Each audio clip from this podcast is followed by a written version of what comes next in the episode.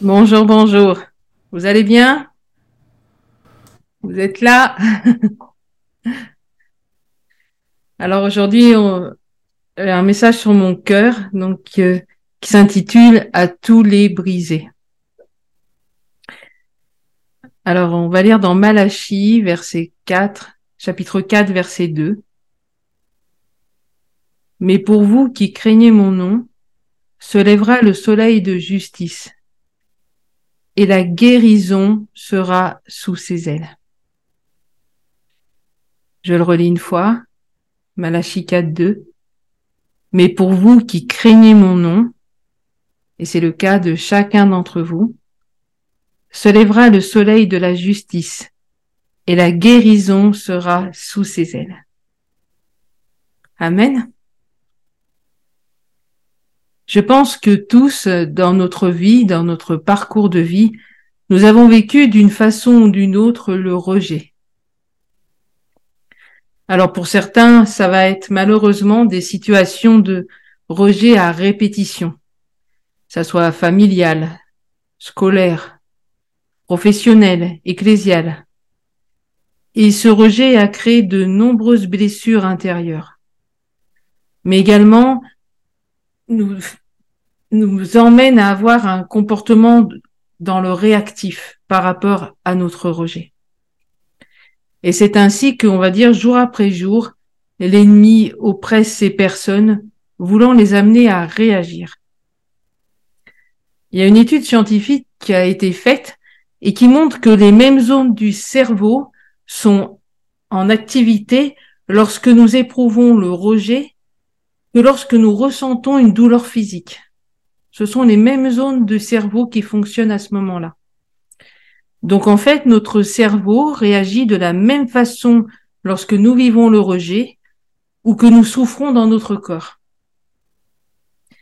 Cependant, il y a une différence, et puis elle est de taille. Hein. En effet, que si nous essayons de nous rappeler une expérience dans laquelle nous avons ressenti une douleur physique, hein, vous avez eu mal quelque part, et puis vous, vous avez ce souvenir de, du temps où vous avez eu cette douleur, eh bien, euh, vous n'avez pas mal. Vous n'avez pas mal dans votre corps. Par contre, si vous repensez à un épisode de votre vie où vous avez été rejeté, eh bien, rien que ce simple souvenir, s'il n'a pas été guéri par Dieu, eh bien, va faire revivre la douleur du rejet. Et je suis sûre que chacun d'entre vous, vous savez de quoi je parle. Alors au travers du rejet et des blessures profondes qu'il peut causer, l'ennemi veut nous amener à être quelqu'un d'autre et avoir un comportement autre que celui voulu par Dieu pour chacun de nous, et ce, avant même que nous soyons nés dans le sein maternel. En effet, le rejet va amener un être humain à se déprécier, à se sentir le ou la moindre de toutes, mais ayant néanmoins un profond besoin d'être reconnu comme individu à part entière. Et c'est ainsi que des femmes, des hommes rejetés vont être amenés à faire des choix, à faire des choses qui Noël n'aurait jamais fait s'ils n'avaient pas été victimes du rejet. On va prendre, je vais prendre un exemple, par exemple, une femme victime de rejet va avoir un tel besoin affectif, euh, un besoin qu'on l'accepte, que parfois elle va accepter des relations avec euh, un homme qui semblera enfin lui sentir être quelqu'un, être une vraie femme, qu'on l'aime, et elle se retrouvera ainsi coincée dans une relation qui lui apportera bien des malheurs. Et pourquoi ça se passe ainsi? Eh Bien parce que l'ennemi ne veut surtout pas que cette personne rentrent dans leur véritable identité en Dieu. Et au contraire, ce qu'il veut, c'est simplement la destruction de la personne. D'autres vont accepter l'inacceptable par peur du rejet. Un mari abusif, on va dire des membres de la famille qui humilient, euh, d'effectuer des heures supplémentaires non payées. Un leader ou un frère ou une sœur qui est intrusif dans leur vie personnelle, sans qu'ils aient demandé de l'aide ou un conseil. Et toutes ces personnes se sentiront blessées, humiliées, mais n'oseront rien dire. Elles seront un peu comme paralysées. Quand une personne a été euh, victime du rejet, l'ennemi utilise souvent la peur pour l'empêcher de prendre des positions face à ce qu'elle vit ou face à certains comportements qu'elle rencontre. Et là aussi, l'ennemi l'empêche de rentrer dans le pourquoi cette personne est née. Nous avons en fait en chacun de nous un besoin d'appartenance. Et ça, c'est normal. Ça nous permet de nous construire, ça permet de, ça participe à la construction de notre identité. Et c'est ainsi aussi à cause de ce rejet, certains vont se mettre à fumer, d'autres vont se mettre à boire, à faire des choses en fait qui leur font du mal, mais ce afin d'être acceptés par un cercle d'amis, un groupe de copains, enfin peu importe.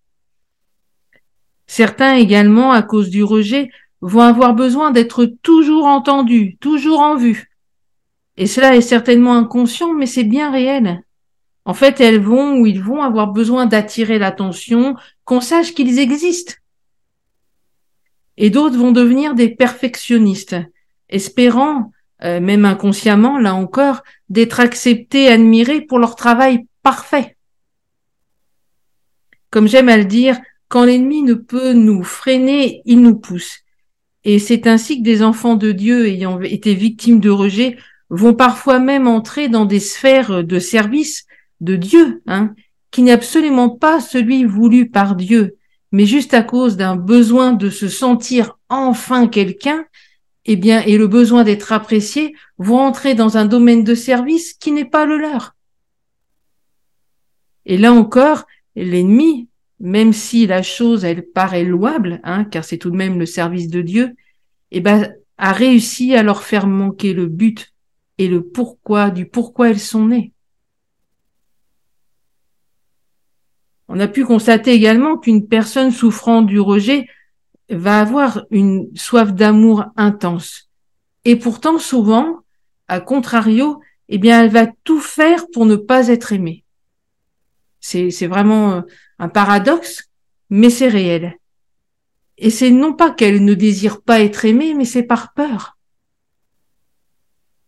En fait, l'ennemi lui fait croire qu'en agissant ainsi, eh bien, c'est un moyen pour elle de se protéger se protéger d'une nouvelle déception, se protéger d'un nouveau rejet. Et donc on voit ainsi des gens se replier sur eux-mêmes. L'ennemi peut également pousser euh, une personne à, à rester dans l'amertume du rejet, de la rancœur.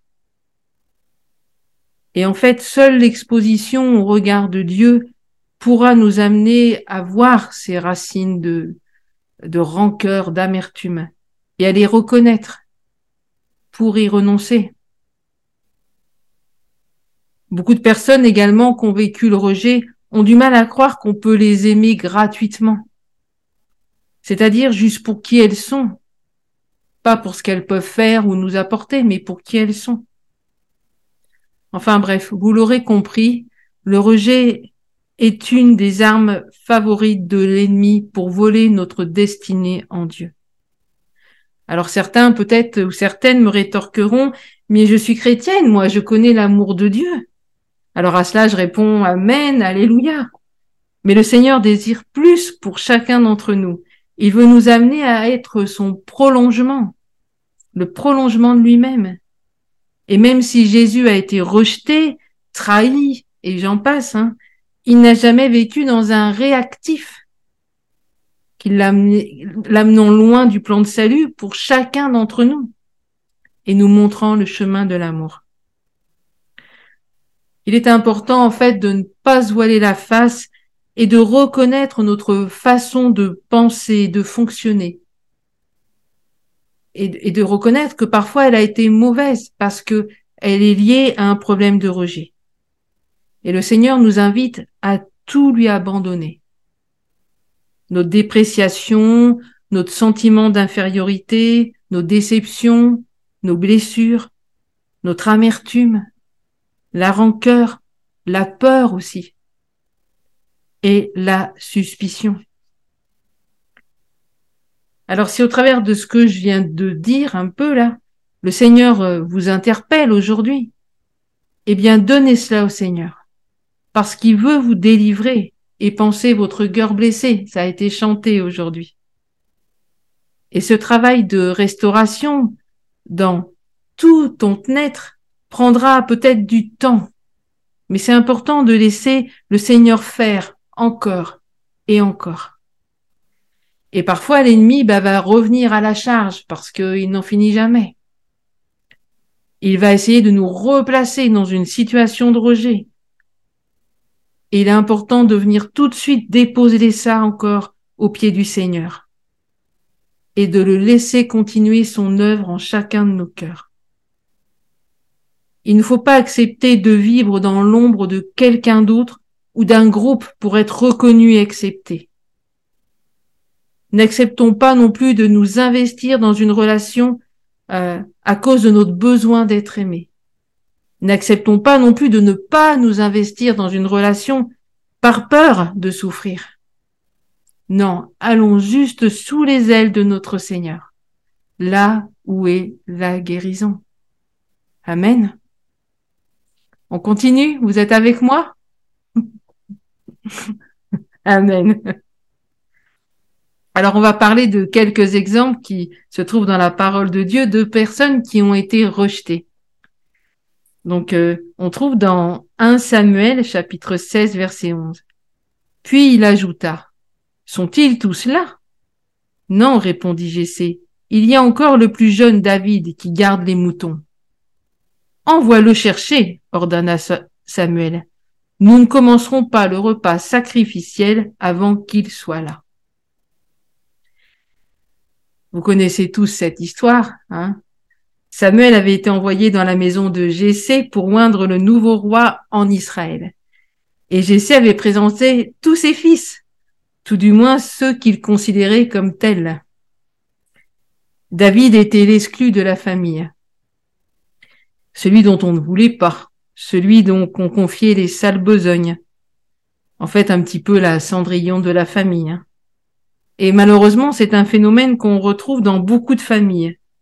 Un des enfants est rejeté pour toutes sortes de raisons, que je développerai pas ici spécialement. Mais la bonne nouvelle, c'est que le Seigneur a posé son élection sur cet enfant qui était rejeté.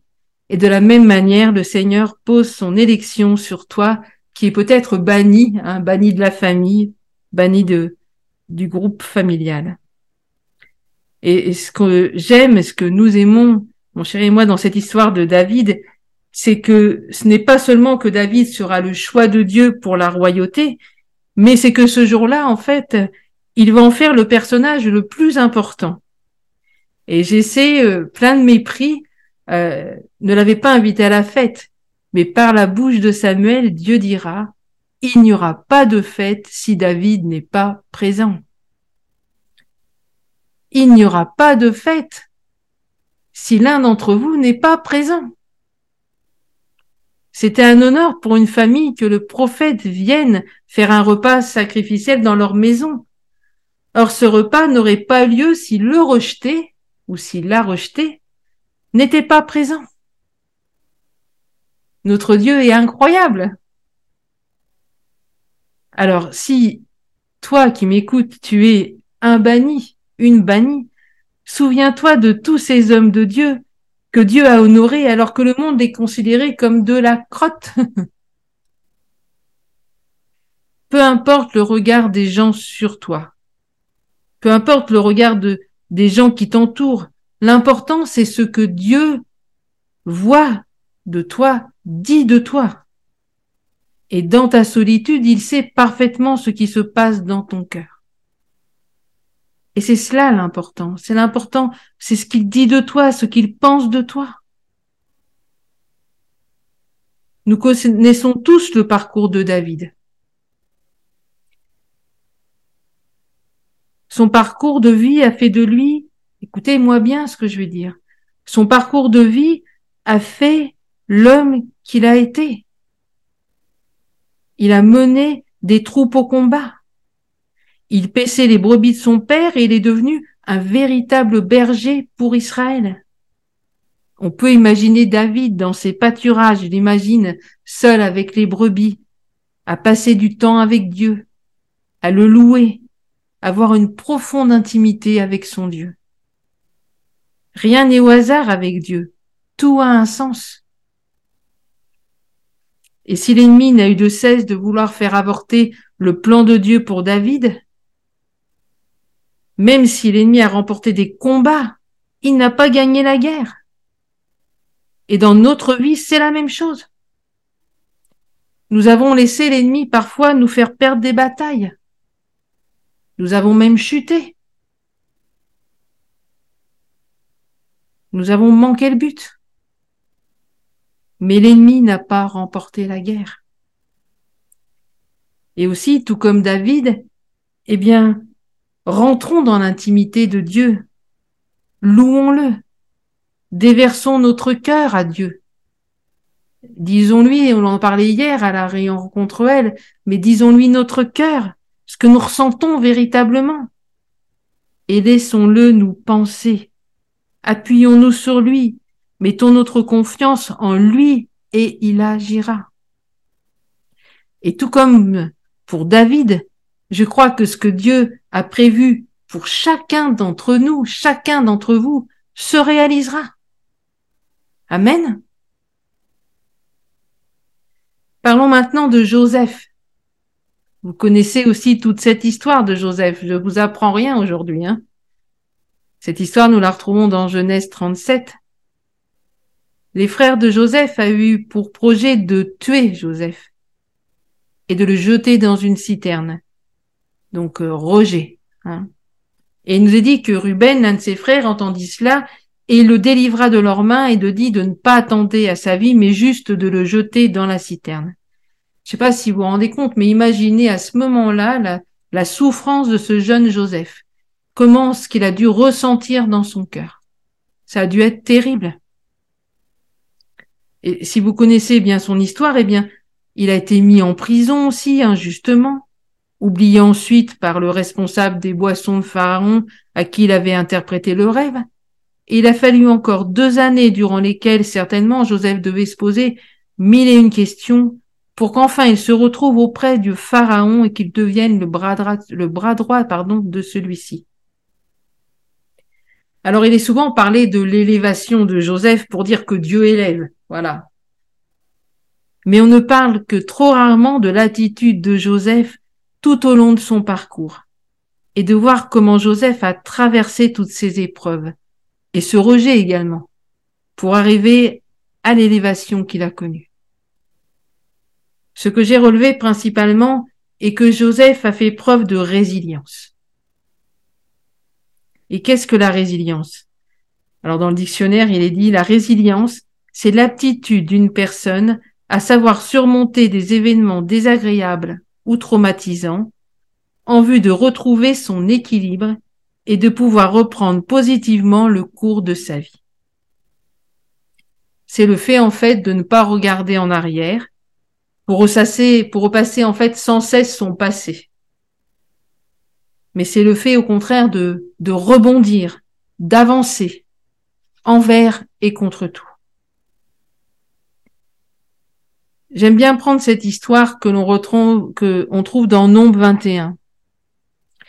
Les Israélites, en fait, n'avaient de cesse de se plaindre et de parler sur Moïse, et il nous est dit, le Seigneur envoya contre le peuple des serpents brûlants, ils mordirent le peuple et il mourut beaucoup de gens en Israël. Alors quel rapport avec euh, la résilience?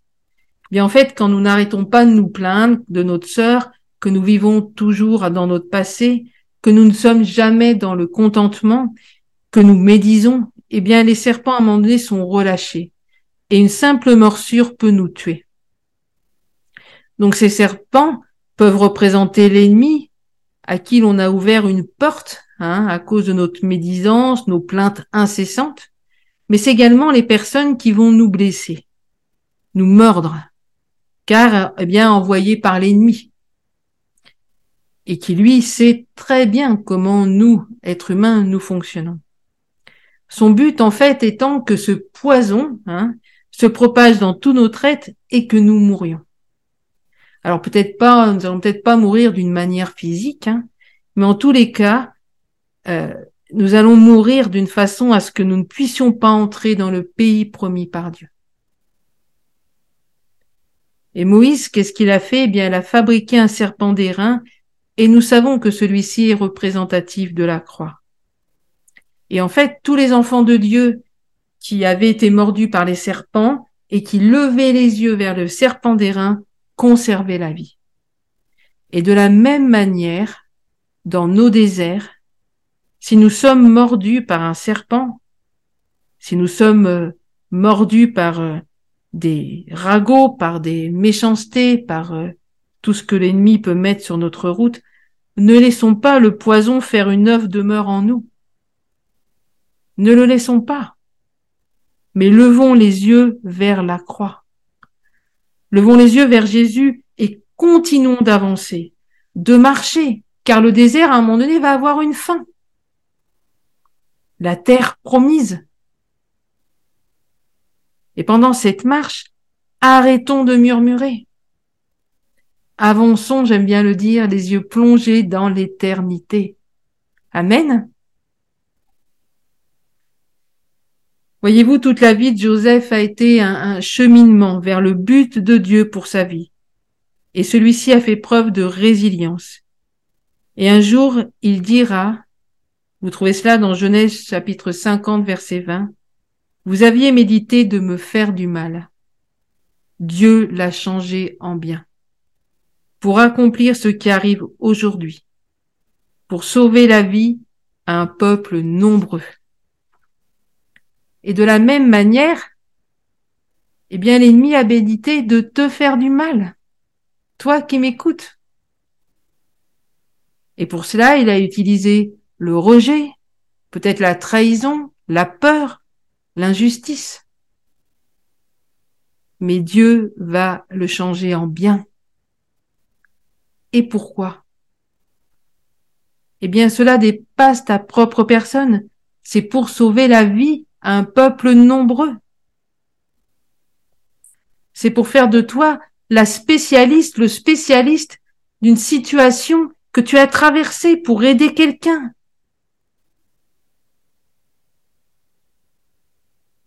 Tout ce que vous êtes passé, vous n'y êtes pas passé par hasard. Le Seigneur veut changer cette situation de mal en bien pour sauver la vie à plusieurs. Le Seigneur a besoin de vous pour sauver la vie à plusieurs. Le croyez-vous? Nous pourrions parler de Moïse également. C'est un personnage que j'affectionne tout particulièrement. Moïse élevé à la cour de Pharaon car sa maman a dû l'abandonner. C'était pas un choix euh, euh, facile pour la maman, mais elle a dû l'abandonner pour le sauver. Mais dès son enfance, en fait, Moïse a dû ressentir ce sentiment d'abandon, de rejet, même si c'était inconscient, c'était encore un bébé. Mais les enfants ressentent. Puis ensuite, il a grandi donc à la cour de Pharaon, mais cependant, à un moment donné, il nous est dit qu'il décida d'être maltraité avec le peuple de Dieu plutôt que d'avoir momentanément la jouissance du péché. Cela nous est dit dans Hébreux chapitre 11 verset 25. Seulement, les Hébreux ne voulaient pas de lui. Et il nous est dit que lorsque Moïse a demandé à deux Hébreux d'arrêter de se disputer, l'un rétorqua, c'est dans Exode chapitre 2 verset 14, et cet homme répondit, Qui t'a établi chef et juge sur nous Penses-tu me tuer comme tu as tué l'Égyptien? En fait, au travers de ces propos, nous voyons que l'ennemi sait pourquoi Moïse est venu au monde. Et son objectif, c'est d'empêcher que cela se réalise. Ça me fait penser, ça m'a fait penser à l'histoire d'un serviteur de Dieu. Je sais plus son nom. Hein. Peut-être que cette histoire va vous dire quelque chose et vous saurez dire quel est son nom. Euh, je ne sais pas si c'est pas David Wecasson, mais j'en suis pas certaine. Euh, et en fait, le Seigneur demandait à ce serviteur de commencer une œuvre aux États-Unis. Et arrivé là-bas, il ne fut pas vraiment reçu. Hein. Ça a été euh, assez catastrophique. Et donc, il s'est assis sur un banc complètement découragé en disant à Dieu, mais Seigneur, est-ce que j'ai bien entendu ta voix? Est-ce que c'est bien toi qui m'envoies quoi? Et euh, est-ce que j'ai bien fait de venir ici? Et en face de lui, il y avait un clochard. Et à ce moment-là, le clochard s'est levé d'un bond et a commencé à hurler en disant Mais pars d'ici, pars de cette ville, tu n'as rien à faire ici, va-t'en. Et à ce moment-là, le serviteur de Dieu a compris que c'était l'ennemi qui parlait. Et donc il décida de rester et d'implanter l'œuvre de Dieu. Et ça a été une bénédiction pour un grand, grand nombre de personnes. Voilà, des fois le Seigneur euh, permet cela, que nous entendions l'ennemi comme ça a été pour Moïse, hein, qui t'a établi juge sur nous, quoi. Hein. Et là, cet homme, qu'est-ce que tu fais là, quoi? T'as rien à faire là. Donc revenons à Moïse. Donc il a Moïse avait tué un Égyptien pour défendre un Hébreu, mais les Hébreux ne voulaient pas de Moïse. Ils ne le voulaient pas pour chef. Ils ne voulaient pas de lui. Et Moïse vivait une fois de plus dans sa vie le rejet. Qu'est-ce qui s'en est suivi? Il s'en est suivi la peur. Il a eu peur. Et son départ au désert. Ça semblait quand même une bataille remportée par l'ennemi en apparence. Pourtant, à un moment donné, choisi par Dieu, au milieu de ce désert, Dieu l'appela pour lui confier une mission. Alors Moïse ne se sentait pas capable, Moïse avait peur, et notamment peur de ne pas être écouté à nouveau par les Israélites, peur de vivre à nouveau le rejet. Mais pourtant, il était le choix de Dieu. De la même manière, tu es le choix de Dieu. Ces quarante années dans le désert ont fait de Moïse l'homme qu'il était. Et lors de sa rencontre avec Dieu au buisson ardent, il était fin prêt pour la mission pour laquelle il était né. Mais avant de pouvoir partir en mission, qu'a dû faire Moïse? Tout d'abord, il a dû ôter ses souliers. Nous pourrions dire qu'il a ôté son zèle amer. Là encore, il, il a ôté toute son amertume pour rentrer dans la présence de Dieu. Il a renoncé à l'amertume. Ensuite, le Seigneur lui a demandé de lancer son bâton à terre, et celui-ci se changea en un serpent. Et le Seigneur lui demanda d'attraper le serpent par la queue. Et quelle a été la première réaction de Moïse en voyant le serpent? Il prit la fuite. Et qu'est-ce qu'a demandé Dieu? Eh bien, il a demandé de faire quelque chose qu'humainement on pourrait dire d'absurde. Prendre un serpent par la queue est la meilleure façon si vous souhaitez vous faire mordre. Il y aurait beaucoup de choses à dire, mais en tous les cas, il a dû renoncer à la peur et affronter sa peur pour vivre le miracle aucune morsure, pardon, mais un serpent transformé en bâton. Et quel bâton? Ce bâton, ce bois de la croix qui nous permet d'entrer dans notre appel et le surnaturel qui est le naturel de Dieu. Ce bâton sur lequel nous pouvons nous appuyer tout au long de notre pèlerinage pour traverser nos déserts. Et de la même manière, aujourd'hui, le Seigneur vous dit qu'il est temps d'abandonner votre zèle amer causé par le rejet, de renoncer à la peur, mais qu'en plus d'affronter votre peur et de vous appuyer sur ce seul bois de la croix sur laquelle Jésus a donné sa vie. C'est ainsi que vous traverserez vos déserts et que vous vivrez le surnaturel, que vous rentrerez dans votre appel, dans ce que Dieu a prévu pour vous. Et Moïse, eh bien, il connaissait parfaitement le désert. Toutes ces années passées dans le désert, dans l'oubli, hein, on va dire, eh bien, il connaissait les pièges du désert. Il connaissait les dangers du désert.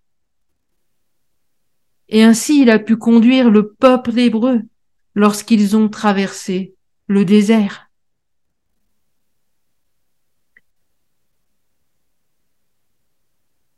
lui aussi, il aurait pu prononcer ces paroles. Vous aviez médité de me faire du mal, mais Dieu l'a changé en bien. Pourquoi? Pour que je sois bien Pour que je vive heureux? Non. Pour sauver la vie à un peuple nombreux. Moïse aurait pu aussi dire cette parole. Vous aviez médité de me faire du mal, mais Dieu l'a changé en bien pour sauver la vie à un peuple nombreux. Et c'est ce qui s'est passé dans la vie de Moïse. C'est ce qui s'est passé dans la vie de Joseph. Et de la même manière, notre Seigneur et Maître Jésus a été moqué, il a été rejeté, il a été humilié. Et l'ennemi devait se frotter les mains au moment de la crucifixion, car il pensait avoir gagné. Mais c'était en fait que le début d'une victoire éclatante et une défaite, la défaite de l'ennemi. Et Jésus est mort et ressuscité pour sauver la vie à un peuple nombreux, pour que nous, nous soyons sauvés, pour que nos amis, nos familles, nos voisins soient sauvés et aussi pour que nous entrions dans le pourquoi nous sommes nés. Arrêtons de passer à côté du pourquoi nous sommes nés, à cause du rejet, à cause de la souffrance que cela a provoqué en nos cœurs.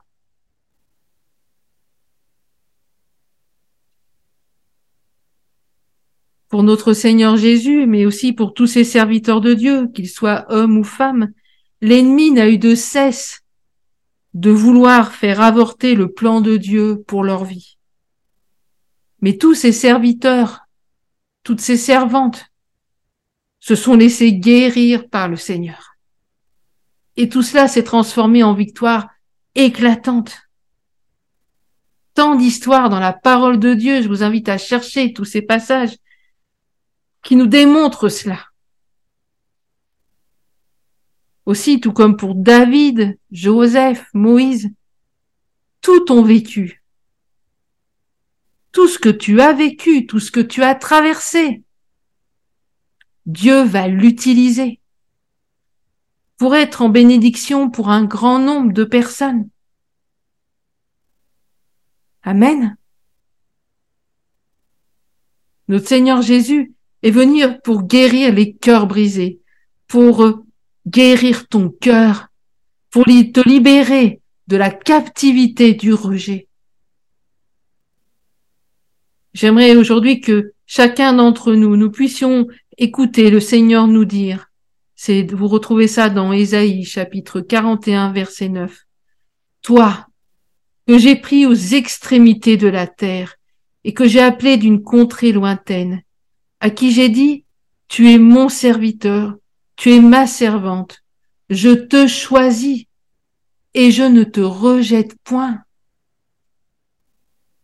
Tu es mon serviteur, tu es ma servante, je te choisis et je ne te rejette pas.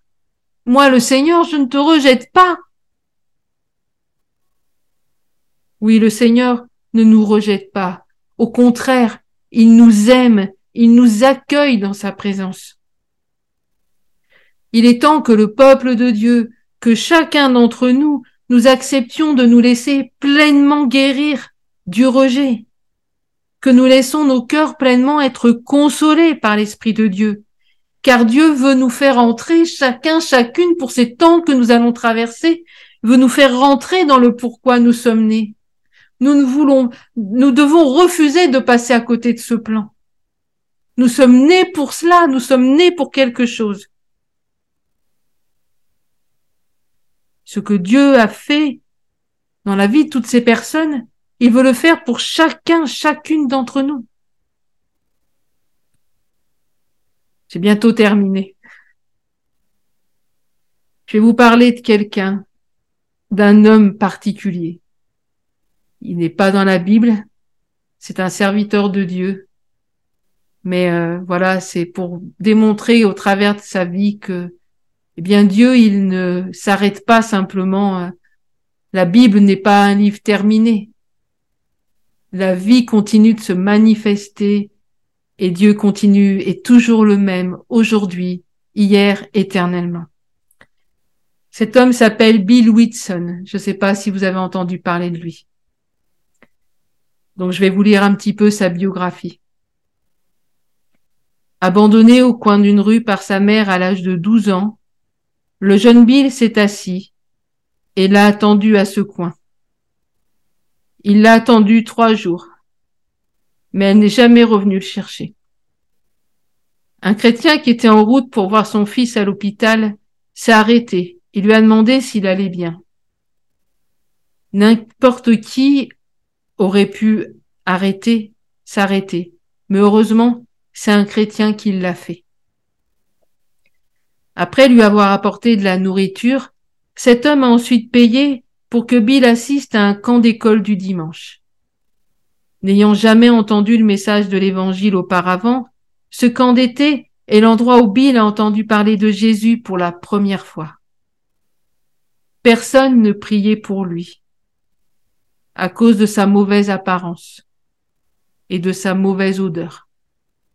Alors, tout seul, il tenta sa propre prière en disant à Dieu, Ma mère ne veut pas de moi. Les chrétiens ne veulent pas de moi. Mais si vous me voulez, Seigneur, me voici. Ce fut le début de sa propre relation personnelle avec Jésus et de son incroyable marche avec Dieu. Le propre témoignage de vie du pasteur Bill lui a donné une perspective unique et un cœur de compassion pour les enfants qui grandissent dans des, situations comme lui. Des enfants nés dans des circonstances difficiles, entourés de violence, d'alcool, d'abus, de négligence, d'abandon, d'abandon et de pauvreté.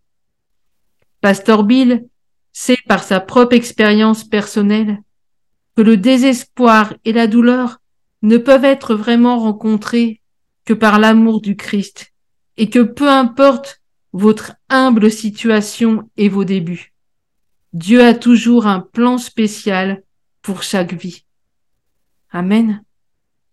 Et alors aujourd'hui, eh bien, l'œuvre qu'il a fondée, qui s'appelle Metro World à Creek, Brooklyn, je suis pas trop truc mon anglais, hein, est le plus grand programme d'école du dimanche en Amérique, qui atteint en moyenne plus de 220 000 enfants âgés de 12 ans euh, et moins à peu près chaque semaine. 220 000 enfants. Et le programme conçu par Wilson est utilisé dans plus de 1000 villes à travers le monde, et notamment en France sous l'appellation quartier libre. Voilà une vie que Dieu a utilisée, des circonstances de vie que Dieu a utilisées pour être en bénédiction pour un peuple nombreux. Et ce que Dieu a fait pour Bill, ce que Dieu a fait pour tous ces hommes aussi de la Bible, il veut aujourd'hui le faire pour toi. Alors n'attends plus. C'est le temps véritablement de déposer tout ce qui t'empêche de rentrer dans ta véritable destinée en Dieu. Merci de m'avoir écouté. Nous allons prier. Je ne vais pas faire euh, d'appel. Je pense que de toute façon, euh, d'une manière ou d'une autre, on se retrouve tous un peu dans ces messages. Mais mon espérance, c'est qu'effectivement, nous puissions entrer tous pleinement dans notre appel, dans le pourquoi nous sommes nés, et que ces situations de rejet différents que nous avons vécues ne mettent pas obstacle à cela. Je vous invite à courber la tête.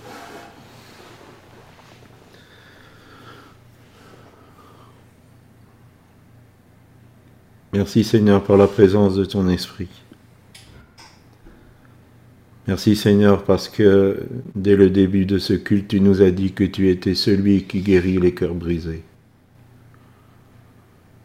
Et Seigneur, c'est ce qui est la plus grande motivation pour moi d'annoncer l'évangile, c'est que de voir des vies brisées, cassées, dont on n'espère plus rien, être relevé, rétabli, et être des témoins puissants de ta grandeur. Seigneur, tu connais notre parcours à chacun. Tu sais ce qu'il y a dans notre cœur, tu sais ce qu'il y a dans notre pensée. Tu sais même peut-être tout ce qui est enfoui bien profondément. Et Seigneur, que ton baume de guérison passe cet après-midi. Et Seigneur, qu'au travers de ce message, cette lueur d'espoir, d'espérance jaillisse. Et que ces mots se gravent dans notre pensée. Non, ce n'est pas fini. Non, ce n'est pas fini. Seigneur, que tu puisses relever tous ceux qui sont à genoux. Que tu puisses relever tous ceux qui sont couchés, tous ceux qui ont été piétinés, au nom de Jésus. Que par ton esprit tu redonnes force et espoir. Et que Seigneur, tous ces euh, ressuscités de la vie, deviennent des témoins puissants de ta grandeur. Je te le demande au nom de Jésus. Et je demande particulièrement cette œuvre extraordinaire du Saint-Esprit qui est appelé le consolateur, de venir penser les cœurs, de venir penser les plaies. Et que cet amour qui émane de toi, qui a relevé tant, qui a relevé Bill Whitson puisse se manifester par une présence extraordinaire auprès de chacun et de chacune d'entre nous en cet après-midi. Je te le demande au nom de Jésus. Seigneur, ce message, c'est un message d'espérance. Et Seigneur, nous voulons aussi avoir les regards vers le bout du tunnel, le bout du désert, le bout de n'importe comment on puisse l'appeler, parce qu'il y en aura. Et que Seigneur, un jour, tout cela, nous pourrons dire, vous avez médité de me faire du mal, mais Dieu l'a changé en bien. Au nom de Jésus. Amen. Amen. Amen.